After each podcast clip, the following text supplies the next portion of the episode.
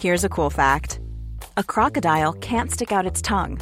Another cool fact you can get short term health insurance for a month or just under a year in some states. United Healthcare short term insurance plans are designed for people who are between jobs, coming off their parents' plan, or turning a side hustle into a full time gig. Underwritten by Golden Rule Insurance Company, they offer flexible, budget friendly coverage with access to a nationwide network of doctors and hospitals. Get more cool facts about United Healthcare short term plans at uh1.com.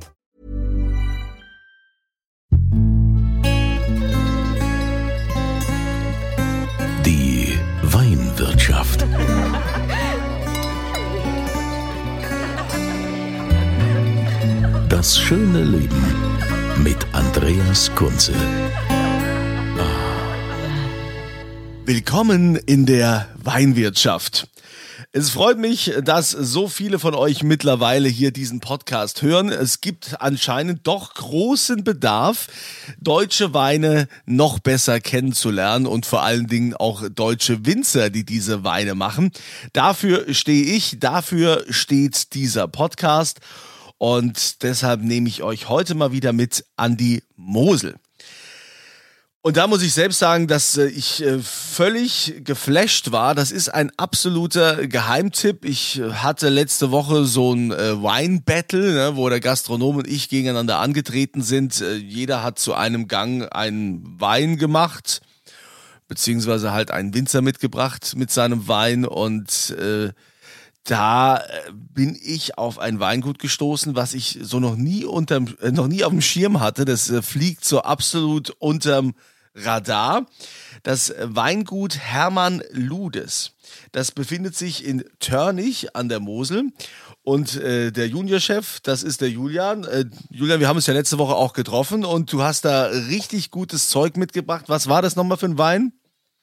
Äh, es war eine 15er Ausleser. Ja.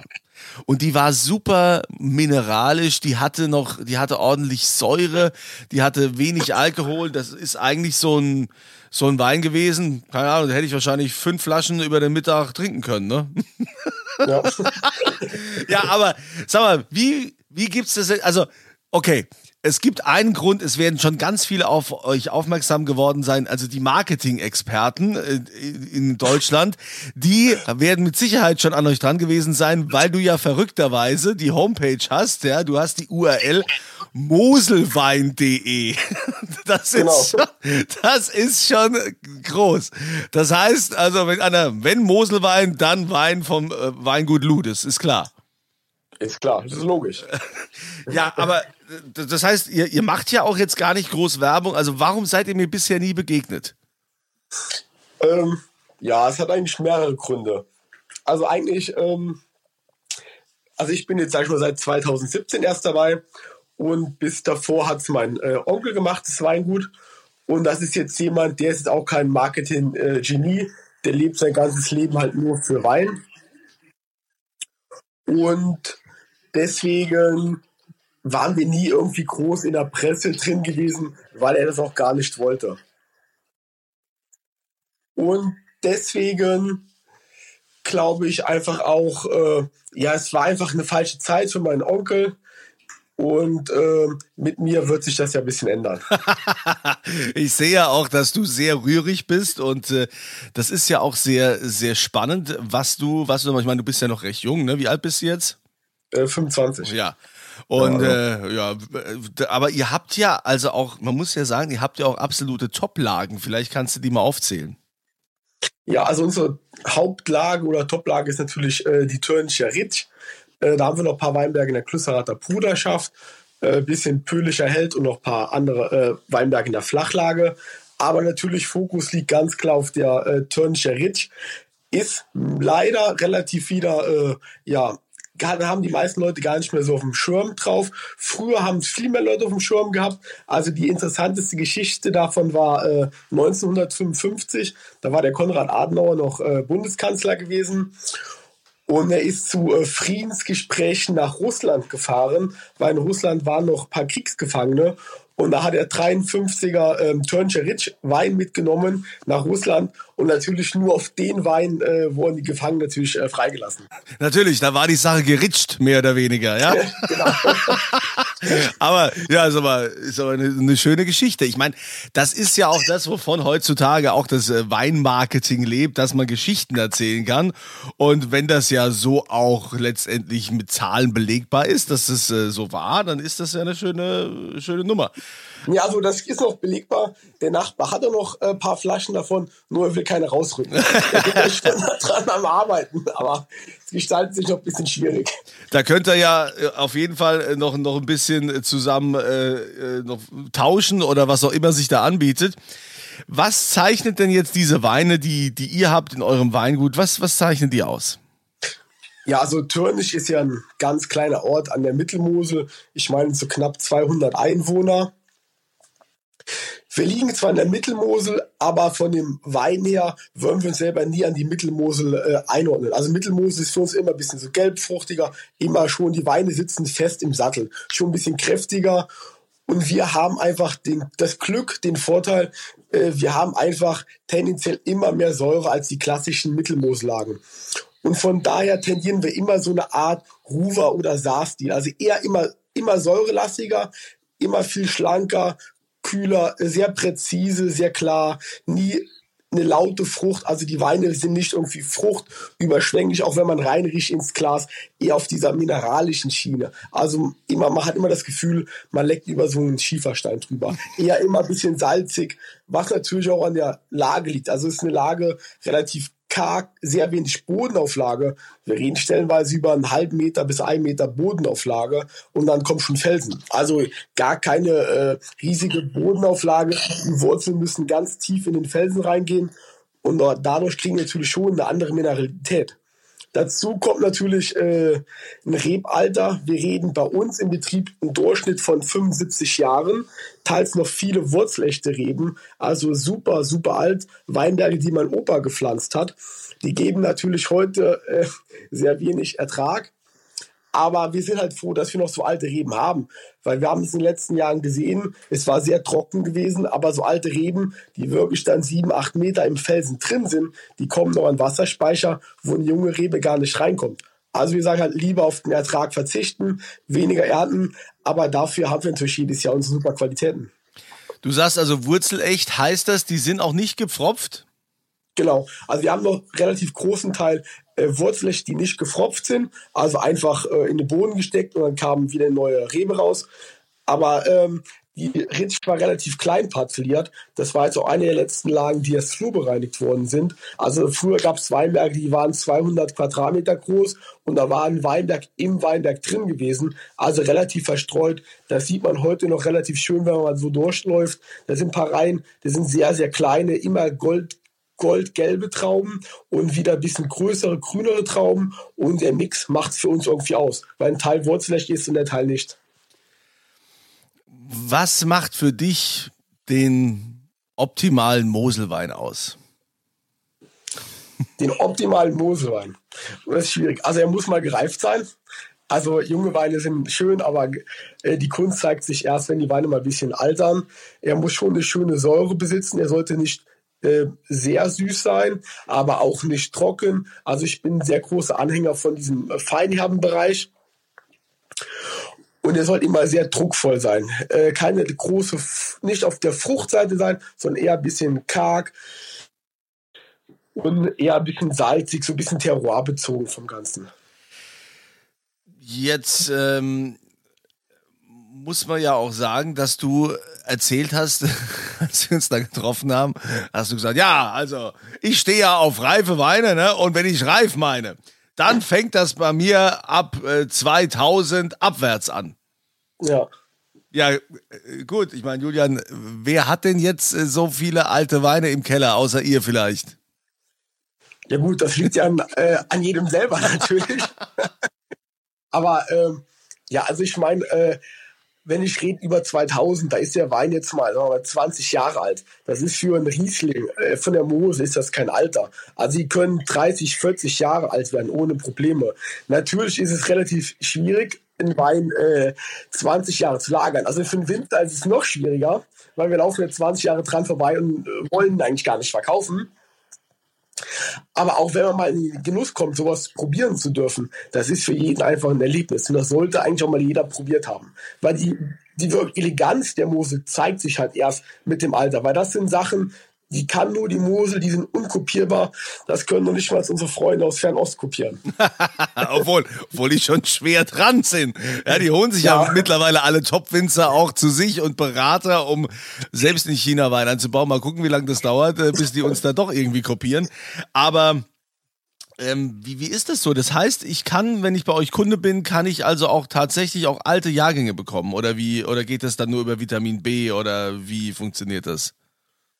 Ähm, ja, mittlerweile ist gereift bei uns auch wieder eine bisschen schwierigere Baustelle, weil auch in Deutschland doch der Trend hingeht, dass die Leute immer mehr gereifte Weine haben wollen, gerade auch was diese Top-Gastronomie betrifft. Ähm, also bei jeder Weinprobe gibt es mindestens ein, zwei gereifte Weine, damit man überhaupt mal erlebt hat, hat, was es gibt. Und je nachdem kann man auch noch was käuflich erwerben. Je nachdem. Aber das ist dann teurer als der aktuelle Jahrgang, nehme ich mal an. Ja, so kann man jetzt nicht genau sagen, aber ein bisschen teurer. Aber wir sind es auch nicht super hochpreisig, würde ich mal so sagen. Also Luft nach oben ist natürlich immer noch, aber da ist immer das alte äh, Sprichwort, wenn dich keiner kennt, kriegst du auch keine Preise. ja, genau. Du musst dann erstmal an irgendwelchen äh, Preisausschreiben äh, mit äh, teilnehmen, an diesen ganzen Prämierungen und was es so gibt. Und äh, wenn du dann genügend Presse hast äh, dann äh, und genug gewonnen, dann ziehen auch die Preise an. Also da kenne ich einige Winzer, wo das tatsächlich so ist. Deshalb bist du ja auch mein Geheimtipp hier, ja, für alle, die jetzt diesen Podcast hören. Also ich muss sagen, ähm, ich bin schon lange nicht mehr so überrascht worden wie, wie mit dem Wein äh, von, äh, von Ludes, von, von dem Julian. Und ähm, das meine ich auch ganz ehrlich. Also es ist ja, ich werde ja dafür jetzt nicht bezahlt. Ich verdiene daran auch nichts, wenn ich das, wenn ich das erzähle. Ähm, ich war wirklich ehrlich äh, begeistert und dachte so, wow, also das gibt's. Ich meine, da waren ja auch noch Freunde von mir dabei, als wir deinen Wein da probiert haben. Und so, oh, das gibt's ja gar nicht. Also sowas Gutes, sowas Gutes habe ich noch nicht getrunken. Und wir hatten ja, muss man ja auch sagen, ne, also dein Wein war die direkte Konkurrenz zu Forstmeister Silicon, ja, zum äh, weltbekannten Rausch. Ja, also das muss man auch sagen. Wobei es dann tatsächlich so war, hat man die beiden Weine so probiert, ne, war deiner ganz weit vorne mit der Säure, wurde gedacht, okay, also hat Silicon keine Chance. Dann aber zum Dessert wieder, was, was er dann gegessen hat, und es ging ja um Speisenbegleiter. Dann war der Silicon doch äh, wieder der bessere Wein, weil es eben als Speisenbegleiter war. Und äh, da war das auch ganz gut, dass der keine Säure hatte, so der, der Silicon, weil die Säure war ja im Dessert drin. Ja, aber das ist natürlich äh, auch wie alles auf dieser Welt Geschmackssache. Und äh, ich kann aber nur sagen, absoluter Geheimtipp. Wenn wir jetzt so eine Auslese nehmen, was war was hast du gesagt, 2014er oder was hatten wir? Ich fand 15er. 215er, Auslese. Äh, welche Lage genau? Ja, auch äh, Turncheric. Okay, was kostet da so eine Flasche? Nur so mal als Orientierung. Äh, ich glaube so 1850. Ich glaube so 1850. Also wir gut. haben ja so viele Torten im Verkauf. Ich kann jetzt nicht alle Preise auswendig wissen. Ja gut, also natürlich äh, muss man auch immer sagen, ne, Mosel ist ja generell äh, ein bisschen teurer, weil man darf ja nicht vergessen, äh, es ist erstens eine Auslese, es ist die Mosel, es ist alles Steillage, es ist alles also Hand handgelesen. Ne? Da ist ja also schon viel ja. mehr Arbeit, als wenn du jetzt irgendwo im flachen Rheinhessen da erntest. Ja, klar, also äh, bei uns ist natürlich alles Handarbeit. Gerade äh, klassische Einzelfallerziehung, also da kann keine Raupe fahren. Das fängt mit dem Rebschnitt an, von der Traubenlese, äh, Pflanzenschutz, alles Handarbeit. Dafür ist die Mosel leider, finde ich, immer noch zu billig, auch im Verhältnis jetzt zu anderen Kollegen. Ähm, aber ich denke, dass mit der Zeit kommt das auch, dass die Mosel wieder an ihre Glanzzeiten vielleicht mal wieder dran tippen kann. Ja, du, also ich meine, Julian, äh, oder beziehungsweise alle, die jetzt hier zuhören, äh, es wird nicht lang dauern, dann ist dieser, dieser Geheimtipp vom Weingut Hermann Ludes auch kein Geheimtipp mehr und auch dann wird es wahrscheinlich teurer. Deshalb müssen wir jetzt nochmal alle zuschlagen. Oder, oder, äh, ich will dich auch nicht so lange quälen, Julian, weil ich weiß ja, du bist, äh, bist erkältet und hast dir extra Zeit genommen, ja, und äh, äh geschenkt kriegen solche Weine ist ja immer noch besser als zu kaufen. Und dann äh, machen wir das doch einfach mal so. Und das gibt's zu gewinnen. Also, lieber Julian, welchen Wein möchtest du denn gerne verlosen? Ja, dann verlosen wir doch mal etwas, was wir gar nicht mehr so im Verkauf drin haben, Ah. damit es auch äh, interessant wird. Ja. Ähm, da verlosen wir mal eine ähm, 10er Auslese. Eine 2010er Auslese. Genau, auch von der Törnischer Ritsch. Das ist auch ein Wein, den kann man jetzt trinken, den kann man auch problemlos noch 20 Jahre im Keller vergessen. Wow. Das ist Genau. cool. Also, ich würde mich ja gern selbst dafür bewerben, aber das geht natürlich nicht. Also, einer von euch wird es gewinnen und ihr geht dann einfach auf die Seite podcast.kunze.tv. Dort findet ihr dann dieses Formular, wo ihr die Adresse und so weiter eintragt und dann die aktuelle äh, Antwort zur Frage. Ne? Und die Frage lautet, wie hieß der Bundeskanzler, der damals äh, mit diesem Wein, mit diesem äh, Törnicher Ritsch Wein äh, quasi diplomatische Verhandlungen geführt hat? Wie, wie hieß dieser Bundeskanzler? Das also bitte da eintragen und dann nehmt ihr teil an der Verlosung von der 2010er Auslese. Ne? Die Geschichte ist ja wahr, die haben wir ja auch erzählt. Ne? Und falls ihr eben erst eingeschaltet habt, es gibt ja auch welche, die immer nur zur Verlosung dann einschalten oder vorspulen, was gibt's denn zu gewinnen? Ja, da müsst ihr jetzt nochmal zurückspulen, um dann quasi zu erfahren, welcher das war. Äh, also, lieber Julian, es hat mich sehr gefreut. Du bist mein absoluter Geheimtipp und ich ähm, äh, wahrscheinlich kriege ich jetzt wieder ganz viele Schreiben, wo es heißt, du bist doch parteiisch, du bist doch gekauft. Wie kannst du denn hier sowas sagen? So, nee, es ist tatsächlich so. Wir haben uns nur einmal gesehen bisher im Leben und äh, ich habe gedacht, Mensch, man muss ja auch, es ist ja auch immer wichtig, so junge Menschen zu unterstützen. Ne? Ich meine, du bist jetzt seit 2017 da im Weingut, bist hier voller Elan dabei. Ich habe gesehen, wie du hier brennst, wie du für die Mosel brennst, wie du für die Weine brennst. Und ich finde, das muss man auch unterstützen und das müssen wir auch fördern und vor allen Dingen hier im Land auch bekannt machen. Von daher wünsche ich dir weiterhin viel Erfolg bei dem, was du tust und äh, erhöhe mal die Preise nicht so schnell, ne? ich wünsche dir viele Auszeichnungen, noch mehr Bekanntheit und ähm, ja, vor allem, dass du jetzt mal gesund wirst, ne, du Armer. Ja.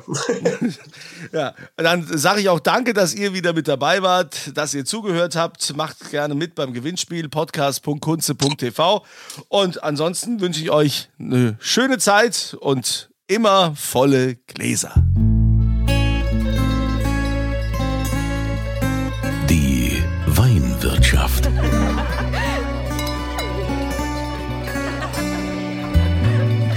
Das schöne Leben mit Andreas Kunze. Die Weinwirtschaft wird produziert von Podcast Monkey. Podcast-monkey.com. Ever catch yourself eating the same flavorless dinner three days in a row? Dreaming of something better? Well, HelloFresh is your guilt free dream come true, baby. It's me, Kiki Palmer. Let's wake up those taste buds with hot, juicy pecan crusted chicken or garlic butter shrimp scampi. Mm. Hello Fresh. Stop dreaming of all the delicious possibilities and dig in at HelloFresh.com. Let's get this dinner party started.